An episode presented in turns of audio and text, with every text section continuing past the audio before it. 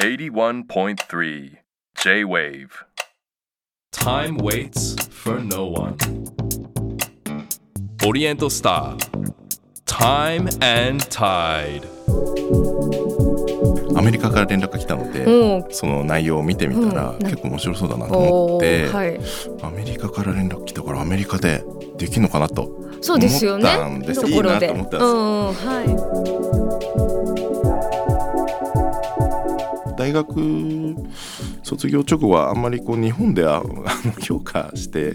くれる人がいなかったのうん。でそういう意味ではコミュニケーションの川久保さんなんかははい。僕が卒業した本当にこう1年後ぐらいからですけどずっとこう応援をしてくださってて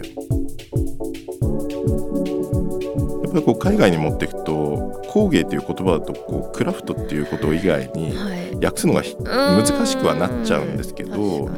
そういう言葉で形容されるのが日本の工芸の場合ふさわしいのかと言われるとなかなか難しいなというふうにはまあ個人的には思っていて、まあ、Oriental Star. Time and Tide. 皆さんこんばんはオリエントスタータイムタイドナビゲーターの市川さやです。さまざまなジャンルで個性的に輝き自分らしく活躍されている方をゲストに迎えし現在の活動についてはもちろんこれまでどのような時を歩んできたのかそしてこれから先どのようなビジョンに向かって時を進めていくのかじっくりとお話を伺うこの番組。仕事や活動だけでなくライフスタイルや人生哲学などもお話しいただくことでゲストの方の多面的な価値観に迫ります。さて今夜お迎えするのは現代美術家の立花則隆さんです。1985年東京歌舞伎町で銭湯を営む家系に生まれ2010年に東京芸術大学美術学部工芸科染色専攻を卒業。遊女に関する文化研究とともに友禅染めの着物や下駄を制作されています。日本古来の文化と現代の要素を融合させ工芸的な手仕事で完成させたコレクションの数々は世界で高い評価を獲得しました。これまでにニューヨークのメトロポリタン美術館やロンドンのビクトリアアルバート博物館に作品が永久収蔵されまたレディー・ガガも愛用したヒールレスシューズはファッションシーンのみならずアートの世界でも注目されました。歴史の中で育まれてきた日本独自の美学を継承し新たな形で未来へ伝え続ける立花さんが紡いできた時間。今夜は一緒に紐解きます。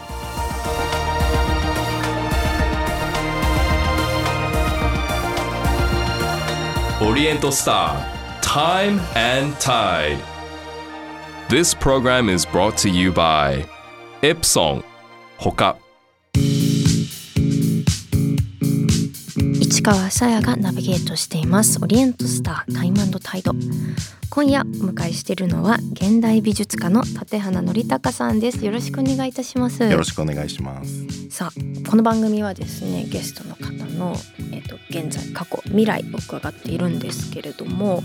まず現在ということで昨年末完成しました埼玉県吉川市にあるバスケットボールコートのリノベーションコートあのアートワーク担当されましたがこちらどういったプロジェクトなのか教えていただいてもいいでしょうか？はい。えっと一番最初はですねあの SNS ではい、アメリカの方から連絡をい。ただいて、おこういうプロジェクトがあるんだと。はい。でそのプロジェクトを率いているのがプロジェクトバックボードというアメリカの非営利団体だったんですね。うんはい。でまあ普段からこうバスケットボールコートを、はい。まあ、アートでリノベーションすると、うんまあ、そういうこうアップサイクルなプロジェクトを、えー行っている団体ではい。アメリカから連絡が来たので。急にそのはい。DM みたいなことです。か、本当に。普段あんまり返事しなかったりするんですけど、はい、はい、そうですよね。ちょっとこうまあその内容を見てみたら、うん。な結構面白そうだなと思って、はい。アメリカから連絡来たからアメリカでできるのかなとそうですよね。思ったんですよ。どっかなんかインナーシティのなんか アーバンのなんかところで。いいなと思ったんでうんうんはい。そしたら蓋開けたらん。埼玉で、いやいや埼玉もいいですよ、うん、まあでも国内でやりましょうってことだったんだ。まあ、だからこそ日本人のね、うん。あの僕というねアーティストがこう選ばれたということだったということがまあ、はい。うん結末だったんですけど まあそこで本当にこう、まあ選んでいただけたのはね本当にこう光栄であのなかなかないプロジェクトでした。要はバスケットボールのコートを床丸ごともう巨大な絵画にするっていうことそうなんですよ。うん。よね、だからめえ横34メートル縦17メートルって。めちゃくちゃす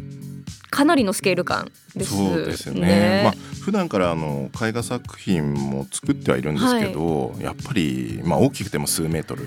だと思うんですよね。はいだそういう意味ではそれだけのサイズっていうのは自分でもまあ挑戦したことはなかったので、はいまあそれだけでも本当に貴重な経験でしたね。そのパブリックアート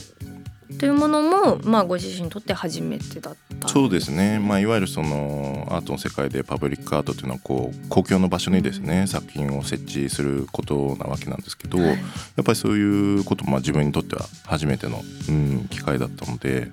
本当にこういいものが、うんはい。作れるといいなということでまあ挑んだっていう。うん。実際その制作はいかがでしたか？大変いやなんか大変でしたね。ね。僕のなんかこう、うんなんていうんですかね、こう仕事のほとんどはもう PC で、うん。うんイラストレーターでっていう感じではあったんですけど、はい。やっぱりそれだけの大きなものっていうのを取り組んだことなかったので、やっぱりはい。スケール感がこう全然わからなくて。うんうん、しかもこうバスケットボールを僕が昔やってたとかそういうことも全然なくて。ああなるほど。そういう意味でははやっぱりどういうところを取っかかりにして制作するのかっていうのはやっぱちょっときっかけを最初つかむのが難しかったですよね。えバスケットボールのコートってそのスリーポイントとかそういう線がいろいろあるじゃないですか、そういうのも入れ込むもちろんもちろん、ところですよね。まあ、いわゆるその競技のための。ラインが必要じゃないですか。はい。だからまあ一番最初こう真ん中のこうセンターサークルがあったりとか、うんうんはまあ、そういうところもだからおのずとこうデザインにはまあ反映されていくような感じで、まあ、真ん中にこう太陽が描かれているようはない。図案なんですけど、やっぱり外のバスケットボールコートだったので,、はい。で実際にプレーをしている方たちのこう意見聞くと、はいなんていうんですかねそのやっぱ雨が降ったらできないじゃないですか。だからこそ、まあ普段からこう晴れてほしいっていうことをすごい思ってるっていうふうにおっしゃってて、うんまあ、それをあのおっしゃってた海老原さんというあの一緒にプロジェクトをこう率いてくださったゴーパーキーというチームがあるんですけど、うん。そこの代表の方でやっぱりそういう話聞いた時にうん普段はあの僕雷とこう雲の図案を使って絵を描いてるんですけど、えー。そこに初めてこう太陽を入れたんですよね。あーそういう願いを込めてっていう意味合いもあってっていう,、えでもなん。かなんかそのそもそものこういうコンセプトそのアメリカのその非営利団体そのプロジェクトバックボードでしたっけはどういう目的っていうかどういうコンセプトのプロジェクトなんですか？もともとはその、まあ、アメリカってやっぱりバスケットボールすごい盛んで,、外にコートがまあたくさんある。んですよね。で結構そのなんていうんですかねいわゆるそのコンクリートのアスファルトかコートででもそんなになんていうんですかねこう絵が描かれているようなものが多いわけじゃないじゃないですすか。うん。でやっぱりこう時間が経つとボロボロになって、はい。塗装も剥げてやっぱりこう荒れてきちゃうんですよね。うん。でやっぱりその塗装っていうのはまあある意味コーティングでもあるので逆にこうペイントがあった方がまあ長持ちするというか。そうかそうか。そういう実用的なところも、ところもあるんですよ。うんで実際に僕らが使った塗料も、はい。あの本当にこう例えばテニスの US オープンとかので使われているのはもう本当に本物の すごいこう強そう。高級なというか、うん。うん頑丈なものでなのでまあ何度も塗り重ねて実際にこうその塗装の厚みもすごいあるもので、やっぱりそういうものでコーティングしてあげることによってまあ長持ちをするっていうこともあって、まあ、本当にだからリノベーション、ううん。ん実際にこうコートに立ってみると、はい、なんかすっごい僕が作ったもの結構派手な図案なんですけど、うん。意外とこう気にならなくてもうやっぱりサイズがすごい大きいので、はい。そこに立ってみるともう色面しかこう感じないような感じでそれもだからなんか邪魔にならなくてよかったなっていうふうにちょうど馴染む作者としては。まあ邪魔って言われるのはショックですそそううです。ね。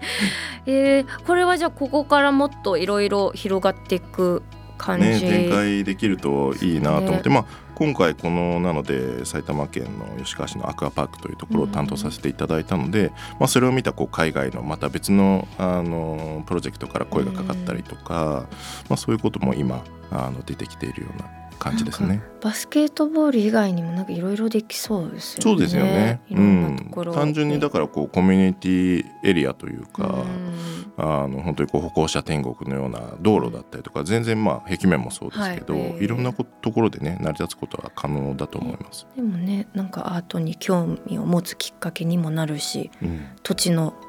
なんだろう魅力特徴にもなるしなんかなんかちょっとワクワクしますね。ね、それがやっぱりパブリッックアートの一番の、ううんん魅力かなと思いますね。81.3 J-Wave オリエントスター Time and Tide. 今夜は現代美術家の立花則孝さんを迎えしています。さあここからは時を遡り過去についてです。さあ幼少期どんな少年でしたか？そうですね。あの鎌倉に住んでいたんですけどなので割とこう自然には囲まれて、うん、小さい頃はこう昆虫だったりとかお生き物大好きで、はい。あの野山を駆け回ってました。ものづくりとかはとかそういう美術とか興味持つのいつ頃とか覚えてますか？いやーなんていうかこう特別すごいきっかけがあったっていうわけではないんですけど、あの僕の母がシュタイナー教育のウォルドルフ人形というお人形を作る、まあ作家兼講師というかはい。だったので、まあ、小さい頃からその実家が、まあ、教室で、はい。まあ、習いに来てくださってる方とかいて、はい。まあ、そういう意味ではこう母のアトリエで遊ぶっていうのは自分にとってはこう当たり前のことだったのでなんかこう素材触ったりとか道具使ったりとかっていうのは本当にこう日常だったのでやっぱりそういうところがきっかけにはなってるかなとは思いますね。ウォルドルフ人形昔作りました。作りました？作りました、うん。なんかい綿をいっぱいなんかもごもごして。でもそうやってね本当手作業で出来上がっていくからなんかすごく確かにすごく勉なんだろうももの作れるんだゼロからってすごい思ったような記憶があります。うんだからまあほぼ全てこう羊毛でできているんですけどうんだからこう素材がこう形を変えてまた違うものになるというか、はい。なんかこうそういうこう現場に遭遇しているようなイメージ、ううん。ん生み出すっていうことですよね。うん。えじゃあ他に自分で何か作ろうかなっていうのはいつ頃だったんですか？いやそういう意味では、なんていうかこういわゆるそのお店に売ってるようなおもちゃとかこう全然買ってもらえなくて。なるもう全てがこう手作りだったんですね。はいだから本当に遊ぶためにおもちゃ作るとこからスタートするみたいな。そっか欲しいものがあったらもう作んなきゃいけないね、だからまあそういう過程の中でどちらかというとこう作ること自体がまあ楽しみになっていったっていうのが、あまあ、今につながってるのかなっていう気もしますね。ーすごい原う点っんぽい感じが離れない話聞いてるとそういうかそう感じますが。こういった、まあ、古典文化とか、まあ、遊女だったりとかそういう日本の伝統文化を入れるっていうのはどれぐらいの頃に意識したことなんですか？そうですね。今あの本当にこう、まあ、日本の伝統文化であったりとか、そういうものからまあインスピレーションを受けて制作をしているんですけどやっぱり一番最初は単純にこう海外に憧れを持ってその当時まあ高校生の頃なんですけど、ファッションデザイナーになりたくて、うん。みたいなとこからスタートしたんです逆にだからなんていうんですか日本の文化っていうよりはこう西洋の文化に憧れてというところからスタートしたんですけど、はい。まあ、よくよく考えてみるとその外国で戦うためには僕は日本人うんうんうん。で何をしたらいいのかっていうのを、まあ、思い描いた時に、えー自分の武器になるものは日本の文化なんじゃないかなというふうにまあお思うようになったんですよね。えーでそれで、まあ、東京芸大を目指して、はい。あの進学をしたんですけど、はい。まあ、そこで染色という専攻の中ではい。着物を染めたりとかまあこうまあ、日本の履物下駄をこう作ったりとかしていて、で割と大学の後半ではあの花魁のうん。ファッションファッションという言い方は正しいか分かんないですけど、うん。江戸時代のこうアバンギャルドなこうん。う和装であったりとか、はい。まあ、そういうものをこう研究をしていってっていうようなまあ流れで、はい。うん、その頃からだから割とこう新しいものを作るイコール過去を振り返って、うん。そこからまあ着想を得てどのような表現をまあ今の現代にするかみたいなこうプロセスが出来上がったのかなとは思いますね。過去を知ることによって未来のものを作れるう。んまあいわゆるだから温故知新っていうやつですよね。その流れでヒールレスシューズが生まれたんでしょはい。うかねそういう下駄、まあ、自分ではい。言うのもあれですけど、その僕の代表作のですよね。ヒールレスシューズで、まあ、レディー・ガガさんが履いてくださっていた靴なんですけど、僕の大学の卒業制作なんですよ。あそうだったんですね。えー、すごい。もう10年以上前ですけど、うん。大学の卒業制作で、まあ、卒業制作でいわば初めて新しいものを作ったんですよね。それまでは本当にこう大学の授業って、まあ、特に芸大はそうなんですけど、はい。こう過去に習う感じで、伝統的なこう技法であったりとか、はい。まあ、文化的な背景を学んだりとかそういうものがほとんどなのではい。初めて自由制作していいよって言われるのがが卒業制作なんそですよね。ちょっとだからこう時間が足りないのでみんな大学院に行かれるんですけど、はい。僕はもうあの学部卒業しようって今決めてたので、もうこれが最後の制作だと。はい。でまあその当時研究していた花魁の、まあ、高下駄から着想を得て、えー現代版日本の厚底靴みたいな。はあはあはあ作ったのが、まあ、ヒールレスシューズだったんですよね。それまでじゃあ靴作りもしてなかっあ靴作りはではいも大学ではしてなかったんですけど、あの地道に自分ではあのしています。あまあ独学たで。じゃあ本当にその卒業制作であったヒールレスシューズは本当にいろんな自分がやってきたものの集大成というか本当ギュッて詰まっている、そうですね。感じだったんですね。うん。でもなんか大学時代それまではずっとこう伝統に習って制作をしていたので、ちょうんっと先生たちからするとこう拍子抜けした感じであそうなんですね、急に。全然だから評価あされなかったです。そういうもんなんだでも今となればそのメトロポリタン美術館だったりとか世界の美術館に永久収蔵されたりとかはい。そのやっぱりレディー・ガガさんが履いたっていうのがまあききっかけです、やっぱりそこが一番大きかったですよね。うん。あの僕が卒業したのは2010年の3月だったんですけど、うん。えー彼女が初めて履いてくれたのはもうその次の月の4月だったんですだからもう本当にそこはなんかほとんどう、うん。卒業直後っていう感じだったので、まあ本当にありがたい話ですけど。それはどうやって、どういうきっかけでことになったんですか？もともとはですねあの、まあ、大学では評価されなかったんですけど、まあ、自分を信じてはいたので、うんうんはい。まあ、誰かこう評価してくれる人はいるはずと思って海外の、はい。まあ、ファッションの関係者の方々、まあ、その当時本当に SNS はそんなになかったんで、うん。あのインターネットから、まあ、みんなこう有名な人とは特に例えばうん。スタイリストとか、はい。いろんなまあファッション関係者の人ホームページあったりするじゃないですか、そこのだから問い合わせフォームみたいなところから僕はこういう活動してますって写真送ったりとかして、でその中でまあ返事くれたのが、まあ、その当時のレディー・ガーさんのうん。スタイリストのニコラさんっていうあ方、あはい、うん。でも日本にね縁そうですね。が深い方うんそうんそうだったねんですよ。じゃあやっぱターニングポイントとなるのはじゃあそういったところやっぱりレディー・ガーんさんのことはもちろん大きいかなとは思いますよね。うんでもやっぱり本当に大学卒業直後はあんまりこう日本では 評価してくれる人がいなかったので、うん。そういう意味ではこう例えばコミュニギャラソンの川久保さんなんかははい。僕が卒業した本当にこう1年後ぐらいからですけどずっと応援をしてうんくださってて、まあ、まだ日本ではそんなに知られてない時期でしたけど、はい。まあ、初めてこうお会いしてお話しさせていただいた時に、あのそのまま行きなさいって言われてそれはなんかすごいこううん。憧れの人に言われた、心強い、うん心強い言葉でしたね。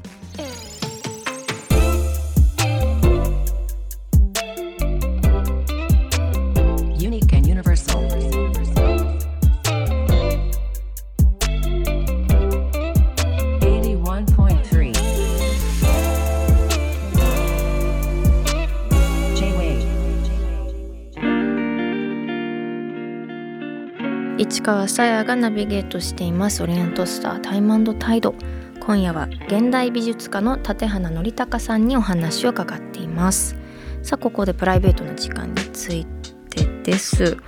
オフの時間の過ごし方どういった感じが多いですか？そうですね。今子供が人いて、うんうん6歳の息子と3歳の娘なんですけど、はい。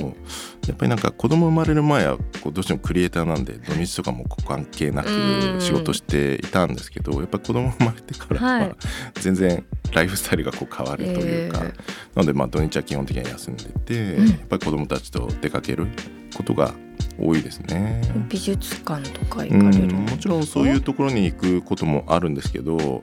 ちらかというとこう、まあ、仕事から離れたいっていう気持ちもあるので自然の中であったりとか、うん、本当に単純に公園遊びに行ったりとか、はうん、もちろん旅行もよくするんですけど、うんうんうん。そういう意味では、まあ、今はねあの冬なんであれですけど、まあ、虫取り行ったりとかそんなこともなんか本当に当たり前のように、うん、してますね。なんか植物を今育ててるっていう噂もしかも胞子からっていう。どういったことですか？虫取りはねアウトドアの話なんですけど、うんうんはい、この植物育ててるっていうのはすごいこうインドアな話で、はい。あの家の中で育ててるんですよ。はい。で僕が育ててるのはビカクシダっていうシダ植物で、はい。胞子から育ててるんですけどえどうほしすっごい時間かかりそう。すごい時間かかるんですよ。胞子ってまあ、はい。想像できると思うんですけどものすごい小さいんですけど、はい。それをこう巻いて。あのそこからこう、まあ、いわゆる芽が出るような、はい。あのタイミングがあってうん。最初苔みたいな感じなんですけおー。ど、でそこからちょっとこう葉っぱが出てきて、はい。本当にだから最初2ミリぐらいとか。はい。最終的にはすごい大きくなるんですけど、えある程度こうだから形がちゃんと認識できるようになるまではやっぱり2年ぐらいとか かかると思うんですけど。じゃあ、うん。その2年までは本当になんかいるかもぐらいな感じの ある。る程度まで大きくなると結構早いんですけど、うんそこまでがやっぱり、うん、毎日もうあの世話してこう切り拭きしたりとか。へえうん。でもなんかそのちょっとずつ大きくなっていく感じが愛おしいというか 育育てる、うん、子育てと似てるまあでも本当にね自分がやらないとダメですもんねそうですね。そうですね。だからうん。ほっといてもダメですね。うーん。いいですね。でも育てれるしうん。飾れるし、あはいライトが。植物育成用のなのでまあ室内で LED ライトですごい。育ててるっていう、あのライトの数もあの必要かなって思う2倍ぐらいガガガガ天井から。それぐらいやっぱでも必要なんですねそう奴らは。繊細ちゃんだみんな。すごい大掛かりな。でもそれもうめちゃくちゃハマってるっていうのがよくわかるし。うんすごいやっぱいやこういうハマる人はすごいんだろうなって思うせっていう世界なんだろうなっていうのははい。それはね噂では聞いてましたこれは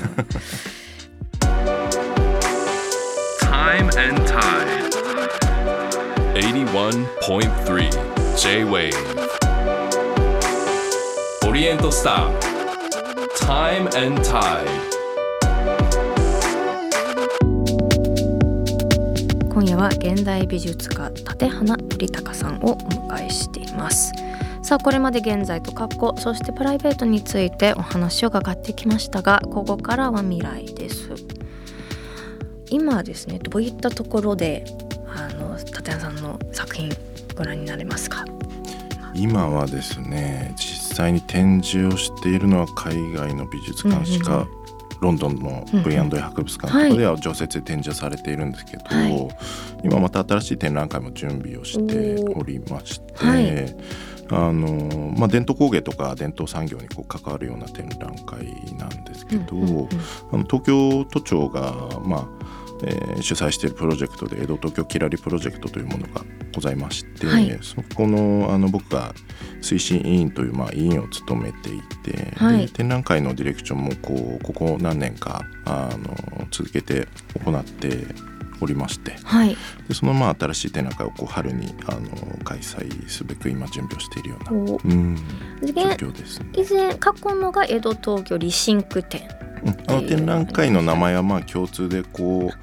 えー数年前からこうずっとまあ毎年行っているような、うん、感じにはなっています。これはその伝統工芸とかをとコラボした作品。そうですね、うん。まあ、いわゆるその東京都内のまあ伝統工芸伝統産業にこう関わるようなまあ職人さんとコラボレーションをしてまあ作品を作ると、まあ、例えばなので組紐で制作をしたヒールレッシューであったりとか。はい。うん、そういうものもこう展覧会の中でまあ発表して、まあ、それと同時にその関わってくださった、まあ、いわゆるその職人さんの工房事業者の、まあえー過去のこう歴史的なまあ資料であったりとか、うん。そういうものもまあ一緒に公開して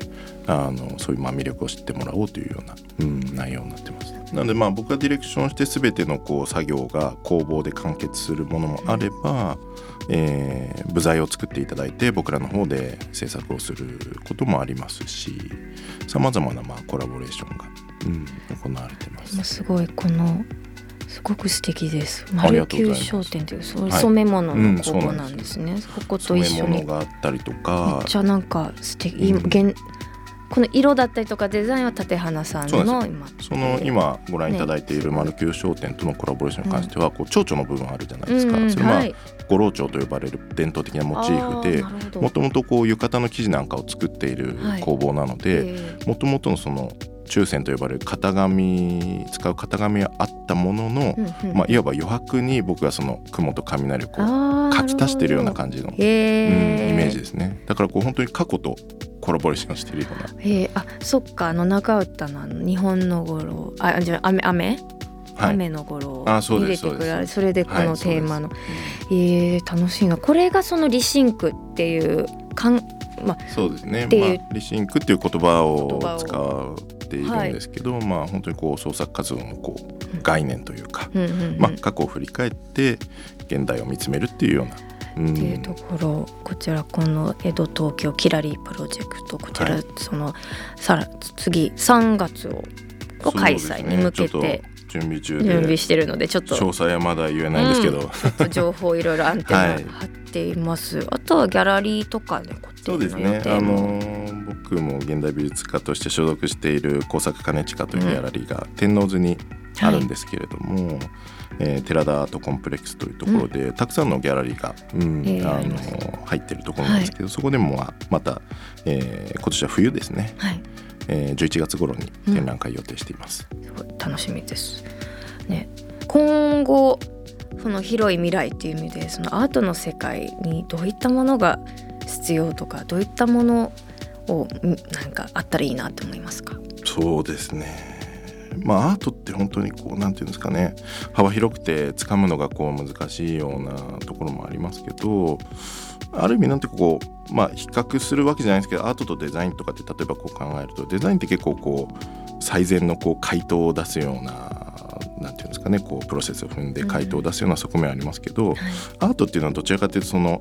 回答の方じゃなくてこう問題の方というかそれをこう提案するようなことがまあ一つのその役割だったりもするので、そういう意味では本当にこうやっぱり多様性も必要だしそれはまあ表現だけではなくてこういろんな価値観新しい価値観を認めていこうということもそうですしやっぱりそういうものはこう活動の中に、あの出てくると、うん、よりいいのかなというふうには思ってますね。最後にそのご自身のその、まあ、未来に向けての夢っていうのは何か、ね、だだいたいみんなこれ聞くと困るんですけど。そういう思い描いている、まあ、ビジョンじゃないですね。展望野望があったりしますか？でも本当にまあいろんなことプロジェクトをお声掛けいただいて自分でもまあリシンクっていうことをまあいわば提唱して作品を作っていっていますが、やっぱりそういう自分の活動でできる幅っていうのはある程度まあいわば決まってはいるのでやっぱりそういう中であの本当にこう最善を尽くせればなというふうには思いますけど、やっぱり工芸に関わることが多いのでやっぱり日本の工芸って世界的に見た時にちょっとこう特殊というか。なんていうんですかね、こうまあ、いわゆるその日本だとこう美術工芸っていうものがあって美術工芸とか生活工芸とか産業工芸とか、まあ、いろんな、まあうん、ジャンルってわけじゃないですけど呼び方もありますけど、はい。やっ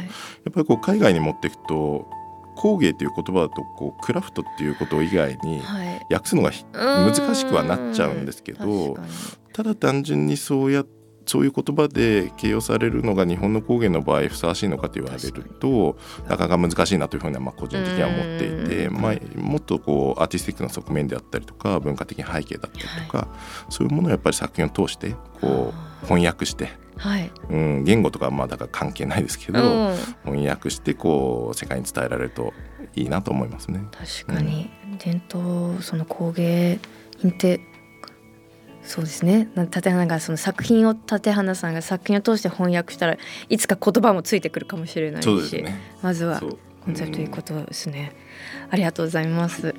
さあ最後にお迎えした方にエプソンの時計オリエントスターを選んでいただいています。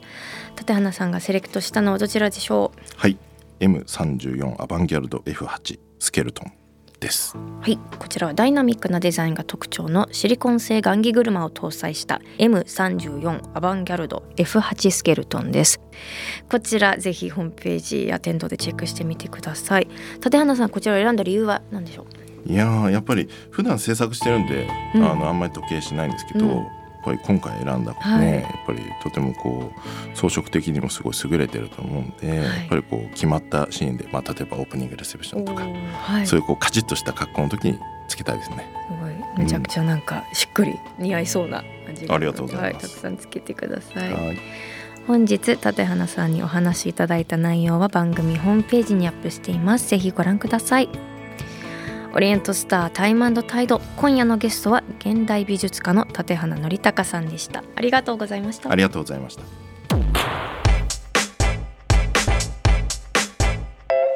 Oriental Star Time and Tide 81.3 J-Wave 市川カオスモスさて今夜のカオスモスは12月23日の今夜のゲストシンガーソングライターのボニーピンクさんの回の感想です。ラジオネームあの頃の思い出涙とともにさんからです。ありがとうございます。シンガーソングライターボニーピンクさんの回大好きでかなり聞いていたので近況を知ることができてよかったです。お子さんを産んだこと最近またレコーディングをしたのを知ってとても嬉しく思います。なかなか素人では真似できない歌唱する方なので唯一無二の存在です。いや本当にいい声ですよね。なんかななんだろう。すごいなんか不思議な倍音が出てるっていうかなんかねサラウンドサウンドに聞こえてくるすごく素敵なね不思議な声をされていて本当唯一無二だなと私もつくづく思います。そしてちょっとその声にまつわるもう一つ別のメールいただいてますラジオネームプーマシーンさんからです。ありがとうございます。ボニーピンクさんのお話をお聞きしてお子さんが生まれた時に先生が産声をいい声だねって言っていたという点が興味深かったです。声質なんかは生まれ持って決まってるのか。でも赤ちゃんが低い声でおぎゃーって生まれてきたらちょっと嫌ですか面白いけれどっていうそうそうエポニーさんのねお子子供娘さんがね生まれてそこ先生がいい声って言ったけどやっぱ泣き方先生はねいっぱい見てきますから見てきてますから生まれたこのおぎゃーいっぱい聞いてるから産声。それいい声って言ったらそうなんだろうけどどんななのか全然想像つかないけど別にいい声イコール低い声ってわけではないけど確かに生まれてねおぎゃーとかちょっと嫌ですよね。綺麗な綺麗な女の子らしい声だったのかな。声質ね生まれ持ってるものなイメージですけどね。なんか骨格とかね似てる人声似てるし。今から何とかなるのかな。今から声質変わる方法あったら知りたい。なんか楽しそうだし。誰で昔あのバービーボーイズの京子さんがあのここにいらした時に、まあ、京子さんはねあのちょっとハスキーボイスがすごい色っぽくてそれでねおなじみですけどあれは作ったっておっしゃってましたもんね。あの毎日。すっごく綺麗なソプラノだったんだけどこれ毎日ガーって叫んで酒飲んで布団に顔をうずめていっぱい叫んであの声を作ったってだからそうね声質は作れるも作れるのか、すごい特例すごいなんか極端な話を2つ今してますけどねボニーさんの声と京子さんの声は声は。そしてこのポッドキャストではこのカオスモスがロングバージョンになっています。市川が皆さんからいただいたお題についてごにょごにょと話していきます。メッセージいただいています。ラジオネームパンダギブミラブさんからです。ありがとうございます。初めてのメッセージです。私は相撲ファンです。能町美奈子さんとの相撲談義の時間が濃ゆすぎました。永遠に聞いていたかった。高橋関のしこ名とても気になりましたよ。もしよければ市川さん的令和5年大相撲振り返り新年の大相撲の展望や注目力士こだわりなどがあればお話聞きたいです。っていう。ありがとう。ございます。そうそう野町さんとはね私もと昔から相撲友達でそんなにでも相撲談義できなかったですよね。今回オンエアでさすがにね番組他にもいろいろねお話ししたいこといっぱいあったから。でも高橋関そうあの野町さんが注目している二章の関部屋の高橋関のしこ名勝手に予想したんですよね。私ちょっとで何の里ってしたのかな？とりあえず稀勢の里が師匠で大野里とかその野里っていうのをつけたくてなんて勝手に自分で予想しといて忘れたんですがそれはもう私の予想はどうでもよくて決まりました。高橋関のしこ名。高橋関のしこ名はですねなんと白熊です。白熊って書いて白の熊と書いて白熊です。そのまんまっていう。かなりのねチンシコナになりました。これは西尾の関部屋の親方の元横綱木曽の里が考えたもので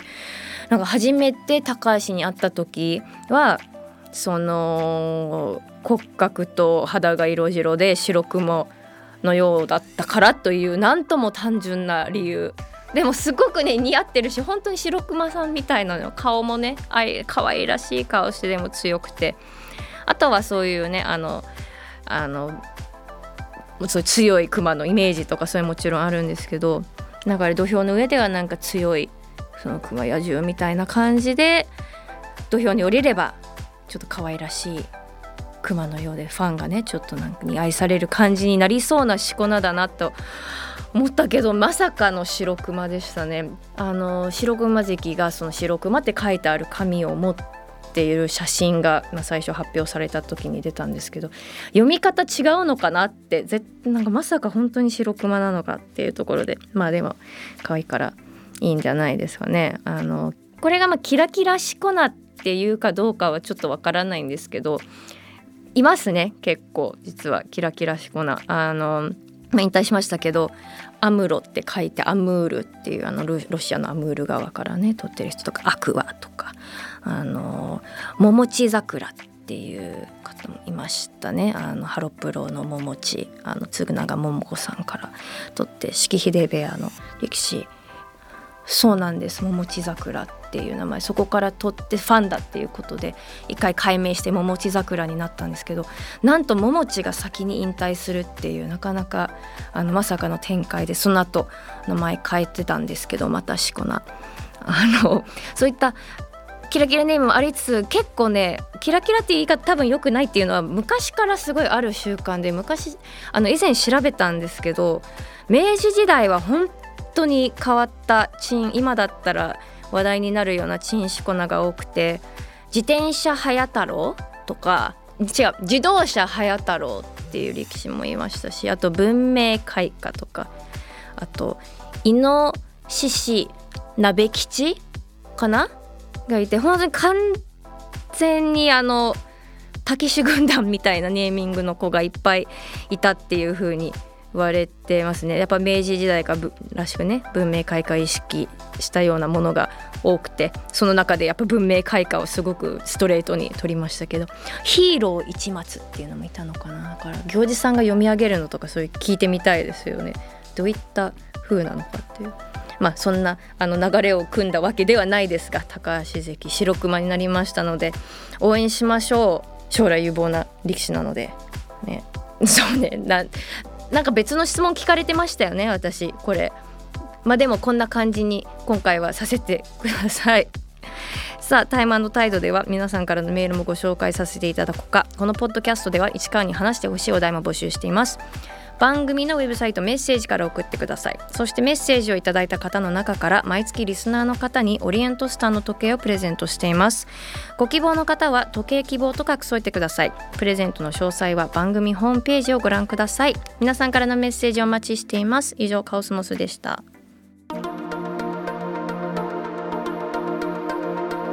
オリエントスター Time and Tide 市川さやのナビゲートでお送りしてきたオリエントスタータイムタイド。今週もさまざまなジャンルで個性的に輝き自分らしく活躍されているゲストを迎えし現在の活動についてはもちろん現在に至るまでどのような時を歩んできたのかそしてこれから先どのようなビジョンに向かって時を進めていくのかお聞きしました。さあ今夜のゲストは現代美術家の立花則隆さんでした。いやとっても素敵な方で。なんかやっぱ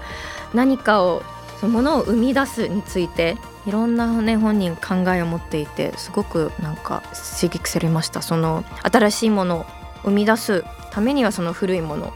知らないといけないだったりとかその立花さんが提唱しているリシンクっていう概念もこうやってね伝統工芸とまコラボレーションすることによってその過去と、まあ、未来をつなげていくっていうところとかもすごく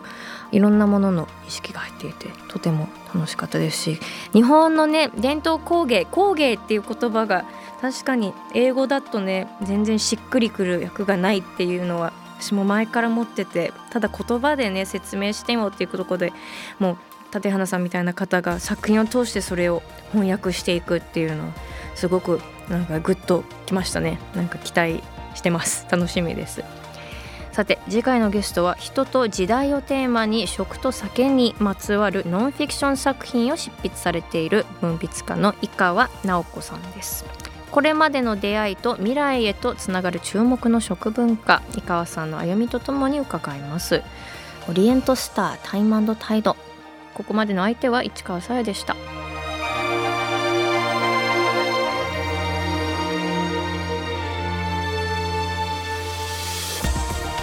オリエントスター Time and Tide This program was brought to you by Epson ほか